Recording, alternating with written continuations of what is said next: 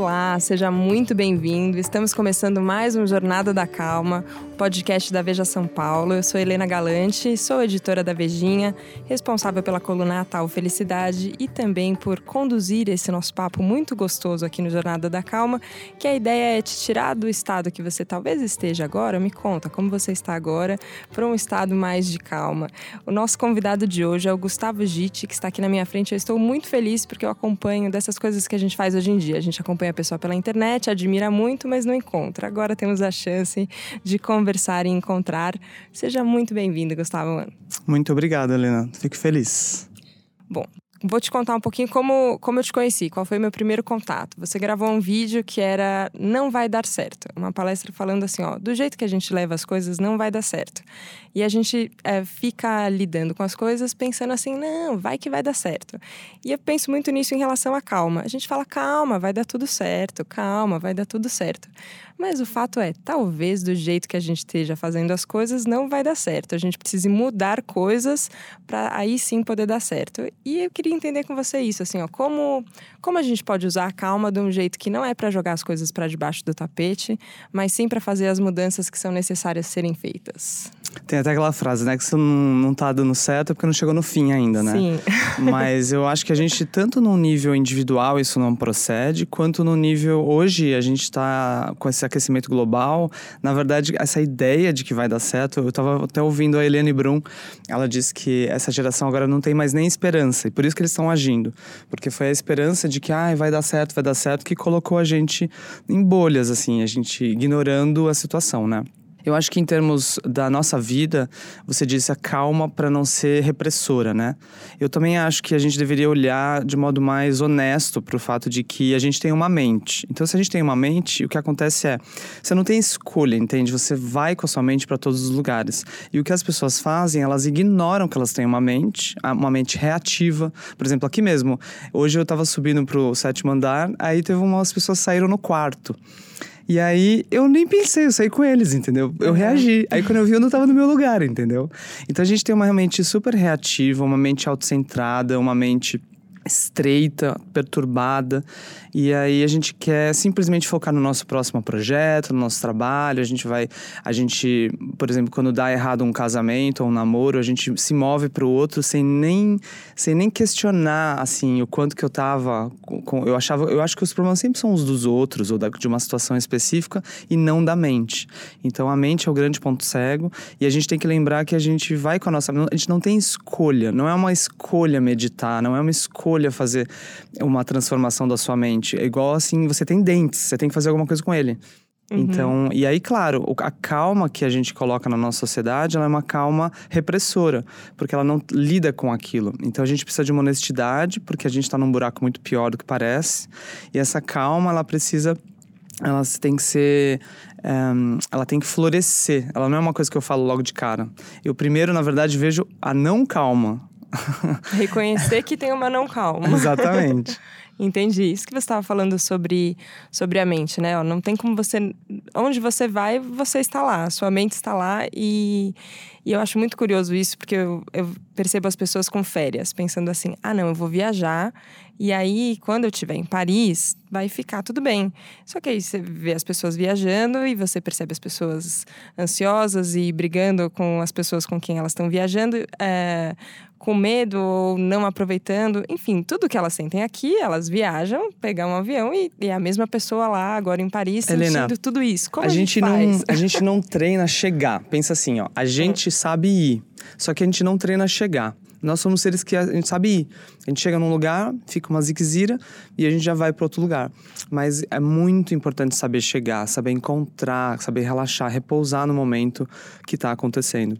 Por exemplo, agora, assim, pum, seja onde você estiver, né? Assim, você chega aí, esse é um momento já que começa a ser um momento de felicidade, porque a felicidade não é alguma coisa boa acontecendo, mas é uma abertura para o que acontece. Então a gente não vai chegar a lugar nenhum assim indo, a gente chega chegando. E, e eu percebo muito isso aqui nessa experiência de fazer o podcast, porque tem um, um chegar, tem um encontrar e tem um conversar com uma pessoa, tem um relacionamento que acontece enquanto a gente está conversando aqui e com umas pessoas que estão ouvindo a gente que a gente não está vendo agora, mas são são consideradas aqui nessa conversa. Como, como a gente aprende a se relacionar? Aprende a, a olhar para outra pessoa e falar: ok, agora estamos aqui em Paris, em São Paulo, onde quer que a gente esteja, no alto da montanha ou no meio do trânsito da marginal. É, tem alguém aqui do meu lado, deixa eu perceber essa pessoa e como a gente começa um relacionamento. Eu acho que a primeira coisa é as pessoas tirarem essa ideia de que, que a gente tem relações. A gente tem uma visão muito estreita das relações. Tem uma pesquisa que eu estava até comentando com você de 75 anos que eles fizeram medindo como que os, as pessoas envelhecem bem, com saúde e bem-estar. E elas chegaram na conclusão de que o que faz mesmo a felicidade surgir e a saúde surgir em nós não é dinheiro, poder, trabalho, alimentação, exercício físico, é as relações, a qualidade das relações. Então a gente tem que entender que tudo que a gente está buscando, na verdade, a transformação da mente é a transformação das relações. E a transformação das relações passa pela transformação da mente. Então quando você entende isso, a tua vida vira uma aventura que não tem tanto a ver com você se tornar alguém ou você fazer alguma coisa, mas tem a ver com você começar a ampliar as relações. Então você, por exemplo, um dos jeitos de fazer isso é como você começar a perceber que a gente, a nossa família é maior do que a nossa família de nome ou de sangue né? Só porque eu não me chamo igual a você depois, né? Uhum. Gustavo alguma coisa. eu, eu começo a achar que você é uma estranha ou você pode ser só amiga. E eu começo. É melhor você começar a entender que todo mundo pode ser irmão, se você. Porque irmão é uma questão de você olhar. Eu tenho um primo que é irmão. Se um primo vira irmão, um amigo vira irmão, tudo vira irmão. Uhum. Então, quando você começa a fazer isso, você começa a entender que você está casado com todos os seres. Porque o que é estar tá casado? É você meio que morar junto. Sim. E a gente está morando junto, é isso. Tamo então, quando nesse... você começa a sentir isso, você começa a perceber que você precisa trabalhar com seus casamentos. Assim como você fala, nossa, eu preciso ter um bom casamento porque eu tô casado com um, quando você percebe que está casado com vários, você começa a querer trabalhar com as relações em geral. E isso vira uma aventura, você vai começar a ver como fazer, como, qual, o, que, que, é, o, que, como, o que, que melhora uma relação, como praticar compaixão e que, qual a diferença de empatia e compaixão e assim por diante. A gente, isso vira uma aventura. Eu acho que essa é a primeira coisa, você entender que isso não é muito mais profundo do que só melhorar, resolver uma relação ou outra. Isso tem a ver com o sentido da vida. Não é, não é uma questão específica ali com uma pessoa. Porque acho que você estava comentando antes sobre, sobre a mente reativa. Uma coisa que a gente costuma fazer muito é apontar o dedo para outra pessoa, né? Você fala, ah, mas ele faz isso, mas ela faz aquilo e eu não gosto. Então agora pronto. Então agora o relacionamento é difícil por culpa do outro. Eu não tenho nenhuma responsabilidade nisso. Eu tô só aqui é, querendo me relacionar, mas agora ficou impossível porque a pessoa faz aquilo. E quando você parte para esse ponto de vista de, de um casamento com todos, estamos todos juntos aqui, é, você vai trabalhar o jeito que você olha para a vida, na verdade, o jeito que você olha para todas as pessoas tem uma coisa que é você que vai ter que fazer, né? Tem um trabalho que é nosso, que não dá para passar para ninguém. É, por exemplo, quando eu me perturbo por alguém chegar atrasado, eu sou. Eu, a gente até a nossa tendência é muito mais falar nunca mais faça isso do que eu eu virar responsável pelo que eu sinto. Então é muito importante, assim, quem tá ouvindo agora entender. O seu mundo emocional, a responsabilidade é sua, sabe? Eu, às vezes, eu ouço muito casais, eu trabalho muito, assim, com a coisa do relacionamento. E é muito interessante quando um começa a falar, e eu já me peguei falando isso. É muito engraçado você falar pro outro assim: você só pensa em você. você eu fico aqui querendo que você olhe para mim. Eu querendo que você olhe para mim. E você só olha para você. Você vê o que você tá fazendo? Você tá só olhando para você. E eu fico fico esperando que você olhe pra mim. Só que, na verdade, a gente tá descrevendo o outro, eu tô criticando o outro, e o outro que tá fazendo, tá fazendo exatamente o que eu tô fazendo. Nossa. Só que é muito angustiante, né? Eu fico falando assim, você, seu autocentrado, você tem que olhar para mim. é risível. Você tem que ser compassivo, a gente não faz eu. Isso é ridículo, mas a gente faz, gente. então, eu acho que a primeira coisa é começar a ver, assim, que nós não somos tão bondosos quanto parece, nós não somos tão espirituais ou quanto parece. E o trabalho nos relacionamentos, ele é um trabalho sujo, ele é um trabalho... E eu, eu gosto de pensar assim, ele é unilateral, você tem que fazer. É você que tem que ser generoso, você tem que quebrar o ciclo, sabe? A gente, às vezes um casal ele tá ou uma família ou uma, uma sociedade numa empresa, eles estão esperando sempre o outro o outro quebrar o ciclo. Não, é o outro que tem que fazer, é o outro que tem que admitir que errou. Então é melhor você quebrar o ciclo você mesmo. É você que vai começar a ser generosa, independente do que o outro, uh, se o outro demorar para mudar, não tem problema, você muda antes, entende? E explica, você estava contando um pouquinho da diferença de compaixão e empatia. A gente está falando que a gente que tem que ser responsável pela mudança, se a gente quer mudar a forma como a gente vê o mundo, mudar a forma como a gente vê os relacionamentos, ok, tem um trabalho que é nosso. Mas a hora que a gente fala de compaixão e empatia, tem sempre um jeito que a gente olha para o outro. Qual que é a diferença? Como a gente pode usar isso no nosso dia, assim? Eu já começo dizendo, é, pra, indicando para todo mundo uma referência que é o livro Um Coração Sem Medo. Um Coração Sem Medo. Leiam esse livro, do Tuptendimpa. Ele é o livro mais acessível, mais completo sobre compaixão acessível hoje, assim, em português. E então, eu, uma coisa na nossa cultura que a gente tem que entender é todo mundo está colocando muito na, na, na, palavra empatia, como se ela significasse tudo, como se fosse uma coisa assim, nossa, empatia. A empatia é uma coisa muito simples, ela é só aproximação, pode ser afetiva, ou seja, pode, pode sentir junto, ou ela pode ser só cognitiva, você pode entender o sofrimento do outro, tá?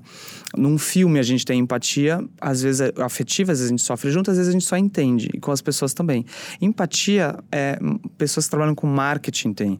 Empatia é ladrão tem entendeu? Porque ele entende a hora que o outro sai e para poder entrar na casa dele, coisas assim. Então a empatia ela não é uma grande coisa em si mesma, ela é muito importante, ela precisa existir, mas a compaixão ela vem depois. Ela tem na base da empatia, a compaixão ela tem esse elemento de você olhar o sofrimento, você reconhece o sofrimento e você tem um desejo, uma energia na liberação, focada na liberação desse sofrimento. E a compaixão, ela só existe se você vê saída uma pessoa que não vê saída, ela pode se achar assim, né? Ah, eu tenho super empatia, eu sofro junto. Mas ela tá, se ela tá desesperada e ela tá afundada junto, isso não é compaixão.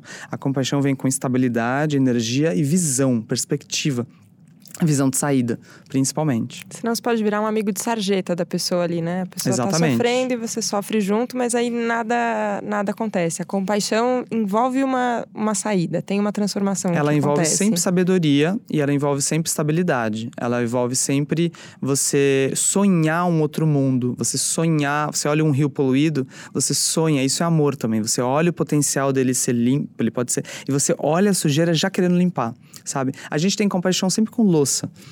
Eu sempre brinco assim, por que, que você lava a louça? Porque você vê que é possível limpar. Mas por que, que é possível limpar? Porque aquilo não tá sujo mesmo. Aquele, se tivesse sujo, você jogava fora aquela taça de vinho. Mas aquele, o que pegou ali, o cristal, não pegou, a sujeira não pegou ali. Do mesmo modo, nós, o pior, o que a gente chama que é o pior dos seres humanos, assim, aquele ser mais, assim, que a gente prenderia, né? Eu sou contra a prisão, né? Perpétua e uhum. pena de morte, essas coisas. Sim. Porque a, a pessoa, ela, ela pode mudar. Ela tem algo nela que não tá sujo, né? E compaixão com você mesmo é você também perceber que você pode ter ansiedade por anos, mas você não é ansioso. Então a gente deveria parar de falar, eu sou ansioso, eu sou.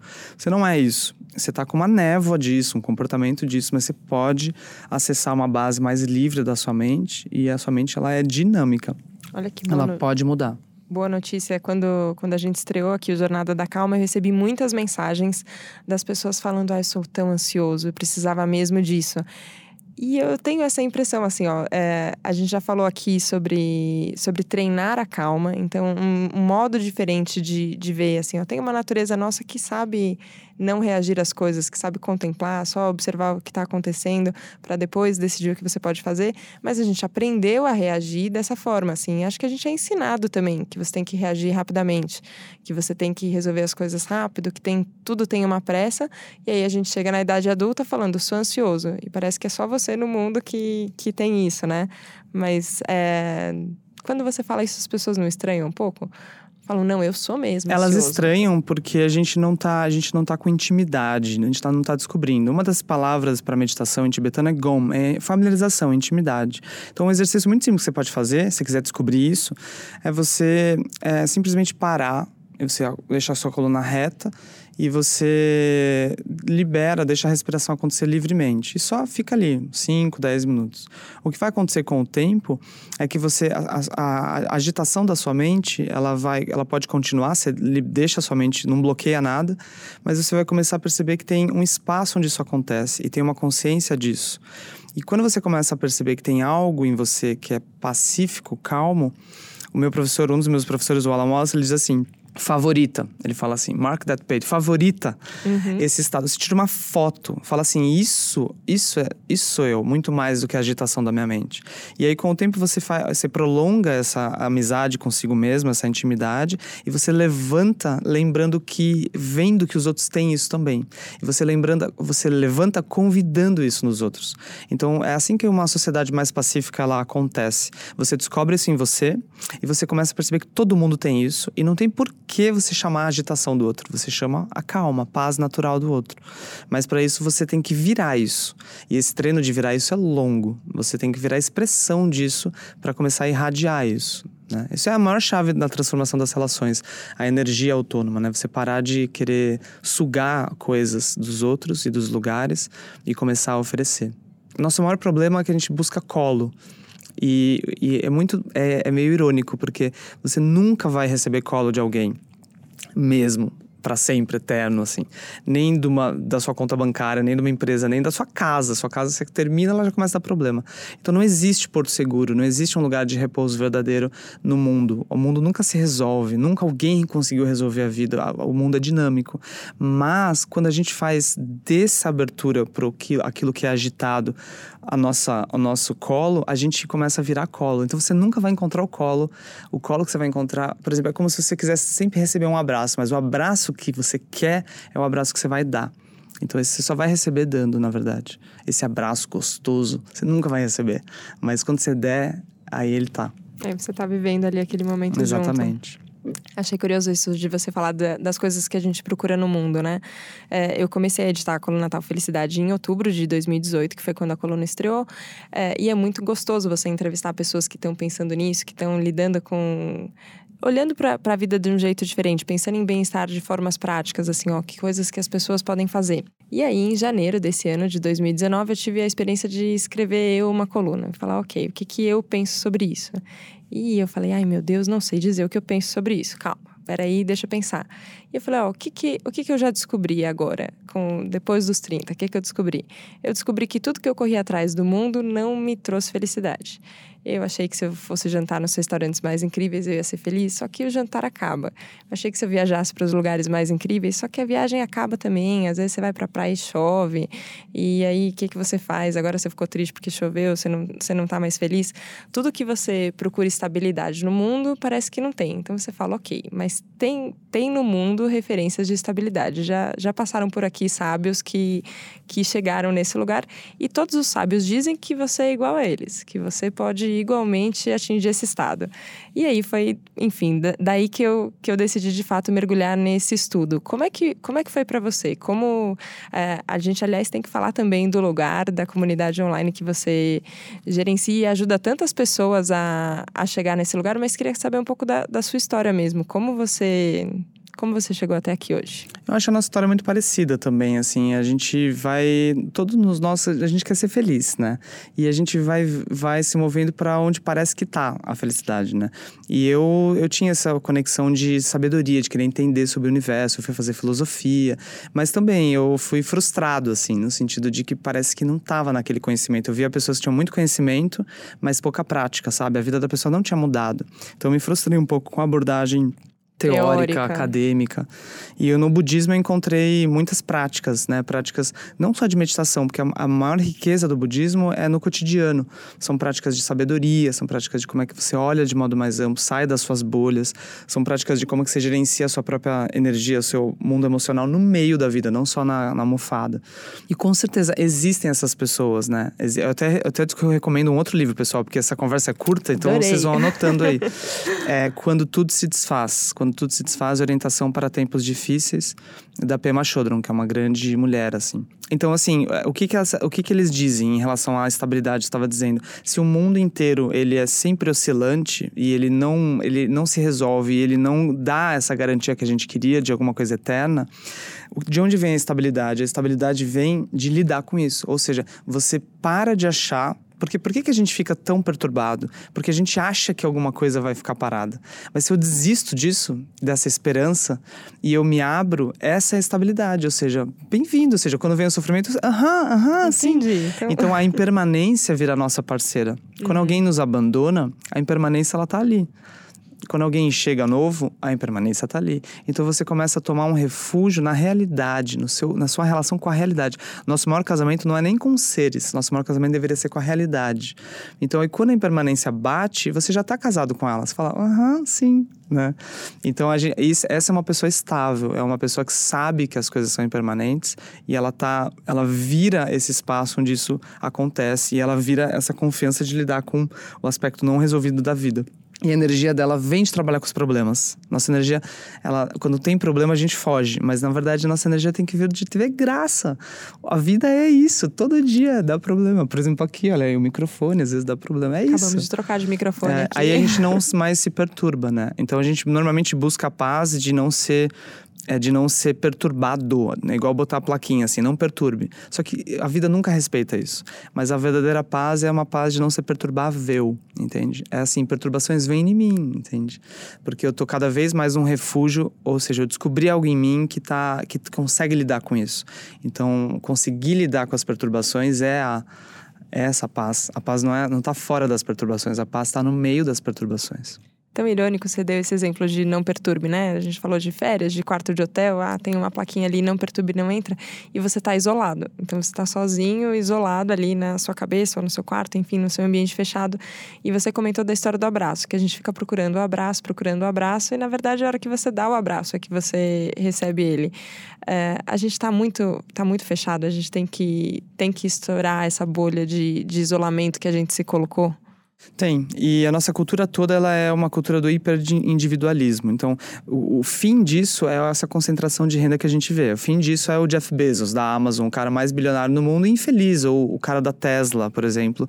Também, assim, ele, é, eles, eles têm muito dinheiro, mas eles não estão felizes. E eles, e, eles são o exemplo do que acontece com o isolamento. Ou seja, eles poderiam dar o dinheiro deles, né? Pelo amor de Deus, paga as pessoas que trabalham na Amazon, entende? Uhum. Isso é o fim.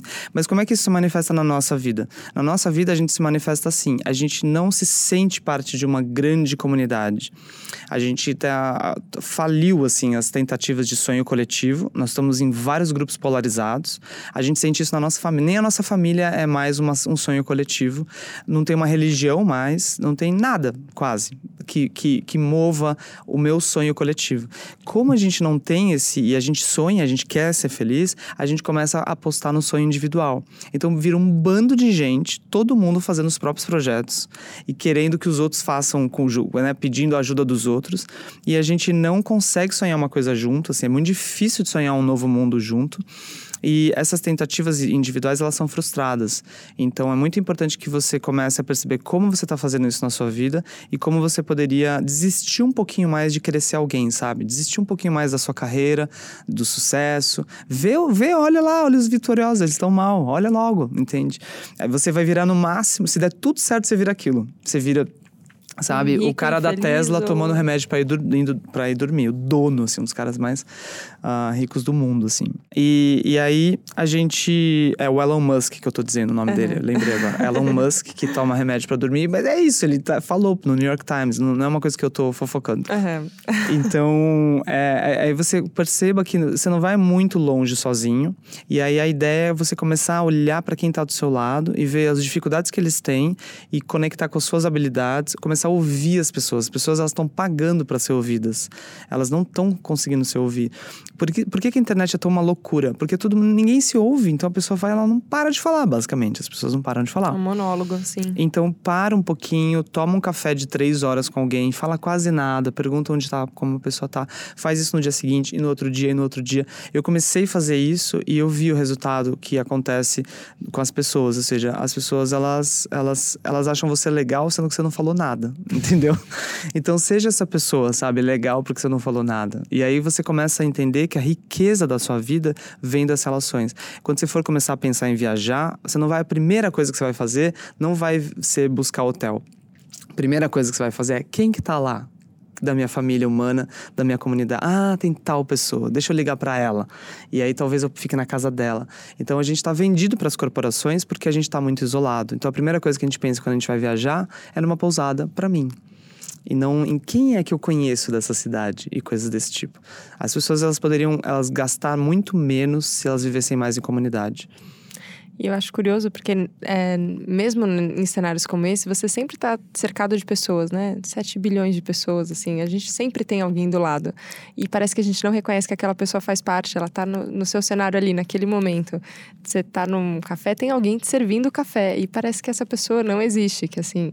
É, e quando a gente pensa em valorizar relacionamentos, ok? São todos os relacionamentos. Então, quem são as pessoas que estão em volta aqui agora? Agora, quem é que está ouvindo a gente aqui agora? Quem é que está na minha frente agora? Quem é que. Com, com quem que a gente pode se conectar? Eu queria que você contasse um pouquinho, na verdade, dessa experiência de, de ter uma comunidade online, de como, como funciona o lugar que, que você e outros organizadores que, que estão à frente desse projeto, mas como é essa experiência de, de usar um lugar que é a internet, tão feito para falar sozinho, tão feito só para jo jogar tudo que pensa ali sem querer ouvir, para transformar isso num lugar de troca de verdade. Olha, é, o lugar é, é uma coisa meio mágica, porque ele toca a vida das pessoas e ao mesmo tempo as pessoas falam, mas é só um site, né? Mas, é, mas a gente usa a internet para promover conexões que são reais. As pessoas elas não meditam na internet, elas meditam na casa delas, né? Na almofada delas. Uhum. Mas a conexão é pela, é pela internet. Então a gente, basicamente, a gente percebeu que a internet está cheia de conteúdo e o que a gente queria era levar isso para a prática, levar isso para nossa vida. E a gente percebeu que não só a gente não está Tá praticando, mas a gente está isolado. Então a gente criou uma coisa muito simples, que é a gente coloca as pessoas juntas uma vez por semana. Por exemplo, a gente se encontra segundas à noite, ao vivo. Quem não pode ver, ver depois. E aí a gente foca numa prática. Então, por exemplo, olha, essa semana a gente vai fazer um caderno de seres. A gente vai ver, listar todos os seres que a gente já encontrou e se relaciona e vai ver o quão a gente ainda tem relações tortas, de competição. De... Então a gente fala, vamos fazer, vamos fazer. E aí 100, 200, 300, 400, 500, quase quase mil pessoas que estão agora no lugar participam desse experimento. Elas começam a relatar, elas começam a, a relatar o que aconteceu na vida delas. São pessoas do Brasil todo, de outros países. Isso vai dando para as pessoas uma sensação de que o sofrimento delas não é delas. É um caldeirão. Isso é um alívio, sabe, Helena? Você tá ali, você tá. Eu, ontem eu tava falando com uma pessoa que tava pensando em se matar. Eu falei: olha, isso não é só você. Tem várias pessoas aqui agora com essa surge. A gente está com uma sociedade é, com ideação suicida. É isso, é uma coisa coletiva, uma epidemia.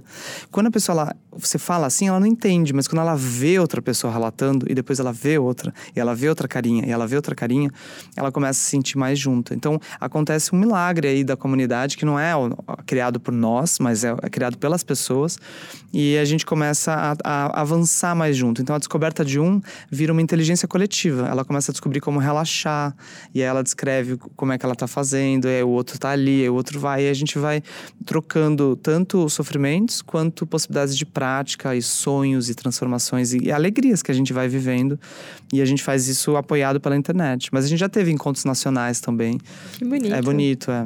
Muito legal. Assim, é difícil de explicar, mas uhum. eu acho que a gente, todo mundo deve fazer isso de algum modo, sabe? Faça o seu lugar, vire um agente de ampliação de comunidade, ampliação de rede, não networking, por favor. É, networking é muito autocentrado, né? Você é, quer tem você... um objetivo, tem um cartão, uma estratégia tem um business, muito por é, trás. Exatamente. E tem. Um isso até que você falou, eu tava pensando hoje num, num clipe que o MC acabou de lançar, Amar, Amarelo. Nossa senhora. Pois é. Eu tava olhando essa letra. Meu Deus do uma céu. Uma letra fortíssima ali. O clipe começa com uma mensagem é, de uma pessoa que tá vendo a vida sem sentido, assim, ó. Eu não sei. É, fala em, pro Emicida, ah, você chegou lá, você conseguiu, mas ó, eu não tô conseguindo. E o remédio, ó, não tá funcionando. Eu tomo e não tá funcionando. E para mim, acho que não vai dar. É uma coisa de, é, de falta de sentido mesmo na vida. E acho que a gente fica procurando uma solução imediata, assim, ó, como se fosse, não, respira fundo três vezes e agora vai passar. Mas você fala, não, ó, a gente tem que olhar, olhar mesmo, assim. Eu acho bonita a, a proposta que ele, que ele dá ali depois, que a, música transforma ali em arte todo, todo esse sofrimento e tem uma tem uma superação envolvida, tem um, um, brilho e uma celebração da vida que é muito gostoso de ver. Mas tem também uma coisa de, ó, você vai ter que. Vamos pra vida, assim, ó. A gente vai ter que viver, vamos atrás dos sonhos, vamos fazer uma faculdade, vamos, vamos transformar o que. Ele fala do combustível ser a fome, vamos transformar o, o sofrimento, o que, o que incomoda em combustível para uma coisa maior. E é como, como sociedade a gente fazer isso todo mundo junto é que é o desafio, né? Quando você tiver numa situação dessa, cada um de nós, é, um dos jeitos mais assim bonitos e transformadores é você lembrar de que esse é um buraco, é um buraco em que muitos já passaram e muitos vão passar. Então, é, cabe a você por você e pelos outros todos a não desistir, ou seja, descobrir como abrir essa prisão, descobrir como transformar essa realidade. Pensa, é, a, de onde veio uma organização que apoia crianças com um tipo de câncer específico? Veio de uma mãe ou de um pai que não Sim. ficou só fechado, sabe? Às vezes é muito bonito de ver. Às vezes a mãe que está mais feliz ali foi quem perdeu o filho. Uhum. Mas ela tá ajudando os 30 que estão desesperados. O filho ainda tá vivo dessas 30, mas elas são bem mais desesperadas. Como é que Sim. você explica isso? Isso uhum. é compaixão. Ou seja, ela perdeu já. Ela deveria ser a pior ali. A mais a que está mais sofrendo. Pensando mas ela é que mais tem energia. Porque uhum. ela tá olhando para 30. E aquela mãe que tá olhando só pro filho, ela tá sofrendo, né? Então seja essa mãe, ou seja, que olha no momento em que você perde alguma coisa, você tá passando por algum processo, olha todos que passaram, né? O Buda tem uma história muito legal que é uma mãe perde o bebê e ela chega pro Buda que como se ele tivesse, isso na época do Buda, pensa 2500 anos, uhum. como se ele tivesse eh, poderes para ressuscitar. E aí o Buda fala, ele faz uma coisa assim, ele diz: "Eu ressuscito sim, mas primeiro você tem que trazer uma semente de mostarda de uma casa onde nunca teve morte. Uhum. E aí a mãe sai, né? Ela tá louca assim, ela tá, ela sai para buscar. E aí nessa busca dela, casa por casa, ela vai encontrando os sofrimentos todos. E aí tem mais seres mortos do que vivendo em cada casa, em cada lugar. Aí ela volta e ela tá transformada já. Então ela libera o sofrimento dela, é, ampliando o coração. Então a pior coisa que você pode fazer na hora que o sofrimento acontecer é fechar o coração. Né? O, o, nosso o coração ele tem que ser quebrado. Quebrar o coração é bom, porque é sinal que ele estava pequeno. Uhum. Então deixa esse coração ele dar conta não só do seu sofrimento, mas do sofrimento do de outros. É o princípio do ah, não é? Pensa assim, como que alcoólicos anônimos, por que que eles eles, como é que pode o cara não dar conta do, do vício dele e ele ainda vai se juntar com 20? com aí que ele vai sofrer mais. Mas não, tem um princípio aí, que é o princípio da compaixão. Ah, se você tentar resolver um sofrimento, você sempre fica miserável. Se você se coloca para resolver o de todos, incrivelmente surge energia, porque você para de focar em você. Então, cada momento em que você olha, ouvir outra pessoa, eu às vezes ouço uma pessoa assim por uma hora, aí é uma hora livre de mim, sabe? Aí quando eu volto, eu falo, ai que merda, não devia ter ouvido essa pessoa, deixa eu voltar pra minha agenda. Aí meu dia fica miserável de novo. Mas ouvir o outro é uma liberação de você mesmo. E a felicidade é isso. Por isso que a gente vê séries, por isso que a gente vê filmes. A gente não aguenta mais viver só a nossa vida. A gente, se você é capaz de viver uma, uma vida de alguém que nem existe numa série, então comece a viver a vida dos outros também, comece a se alegrar como se fosse a sua alegria quando o outro faz isso, faz aquilo. E aí esse sentido coletivo, ele, ele vai tirar essa, essa epidemia de suicídios. Com certeza, vai vir energia daí. Eu fiquei muito impressionada com todo o rumo que essa conversa tomou, porque a gente tinha combinado de falar muitas coisas e muitas outras coisas surgiram aqui no papo. Acho que isso é o mais bonito de sentar para conversar e ouvir, é. que a, as coisas se transformam. E acho que a gente tem aqui um, um compartilhar muito legal, um convite para fazer para quem está ouvindo a gente também, que tudo que passa na cabeça de todas as pessoas passa parecido, né? A gente pensa, não é tão original assim, a gente sofre meio igual, a gente uhum. lida com as coisas com as mesmas dificuldades, é, empaca nos mesmos momentos. Se a gente sentar e. Vamos só jogar real aqui, ó. O que, que você está passando, o que, que eu estou passando, a gente pode pode dar as mãos de fato, juntar esse senso de comunidade e aí bola para frente. E não é romântico, porque uma não. vez que você entra em contato com esses problemas, você começa a ver o quanto que a gente precisa fazer, sabe? Então, tanto internamente, práticas, como é que você trabalha com a sua mente, quanto externamente, ou seja, no mundo, o que a gente precisa fazer. Não dá mais tempo da gente ficar depressivo. o mundo tá queimando. A gente precisa de energia. O Mathieu Ricard diz assim: já, já passou do tempo da gente ser pessimista. Não dá mais tempo. Tá pegando fogo, a gente precisa de bombeiro. É, exatamente. É, eu acho um momento muito maravilhoso, assim, pra, pra gente estar tá vivo juntos agora. É o momento em que a gente mais precisa de uns, uns dos outros. Então, é, entenda isso, assim, que você precisa realmente trabalhar com a sua mente o quanto antes e virar um, um agente de compaixão, de sabedoria, de estabilidade na sua comunidade. E lembre que você é exemplo para muito mais gente. Você pode causar muito mais transformações do que você acha. E porque você tem, a gente tem uma visão tão baixa de nós mesmos que a gente aceita trabalhos às vezes sem sentido e que a gente se desconecta. Mas se a gente começar a entender que nós somos, a gente pode ser. Você falou a verdade, a gente pode ser um grande ser. Uhum. Então a gente tem esse potencial, a gente não deveria não ver isso, desistir disso. Compartilha com todo mundo que está ouvindo, então, quem quiser te acompanhar, onde a gente te encontra, Gustavo? Eu estou nessa comunidade que chama O Lugar, olugar.org. Esse eu acho que é o principal lugar onde eu tô toda semana, assim, conduzindo práticas, enfim. E eu deixei essa recomendação de Um Coração Sem Medo e o livro Quando Tudo Se Desfaz também. Esse nome é maravilhoso, porque sempre vai ter um momento na nossa vida que quando tudo se, tudo se desfaz. Exatamente. E no seu Instagram também, você é, também compartilha ali coisas como, como você está vendo? Sim, Gustavo Gitti, Gustavo G-I-T-T-I. Eu tô ali também. Tá ótimo, Gustavo. Queria agradecer muitíssimo o papo. Uma é alegria, curto, né? Uma alegria. O tempo, mas tudo bem. A gente aproveita da melhor forma possível. É, queria deixar o convite, então, para você que está nos ouvindo, para acompanhar o Jornada da Calma, sempre às segundas-feiras de manhã. Vamos trocar essa ideia de que segunda-feira é o dia ruim, que é pior que sexta-feira, que é mais difícil que o final de semana. Não vamos reagir como a gente foi ensinado a reagir. Segunda-feira é um dia muito gostoso, como todos os outros dias. Pode ser um grande dia da gente distribuir é, amor para o mundo, tá precisando. Vamos olhar para as coisas com mais compaixão, não só com empatia. Gustavo, queria agradecer muitíssimo a sua presença.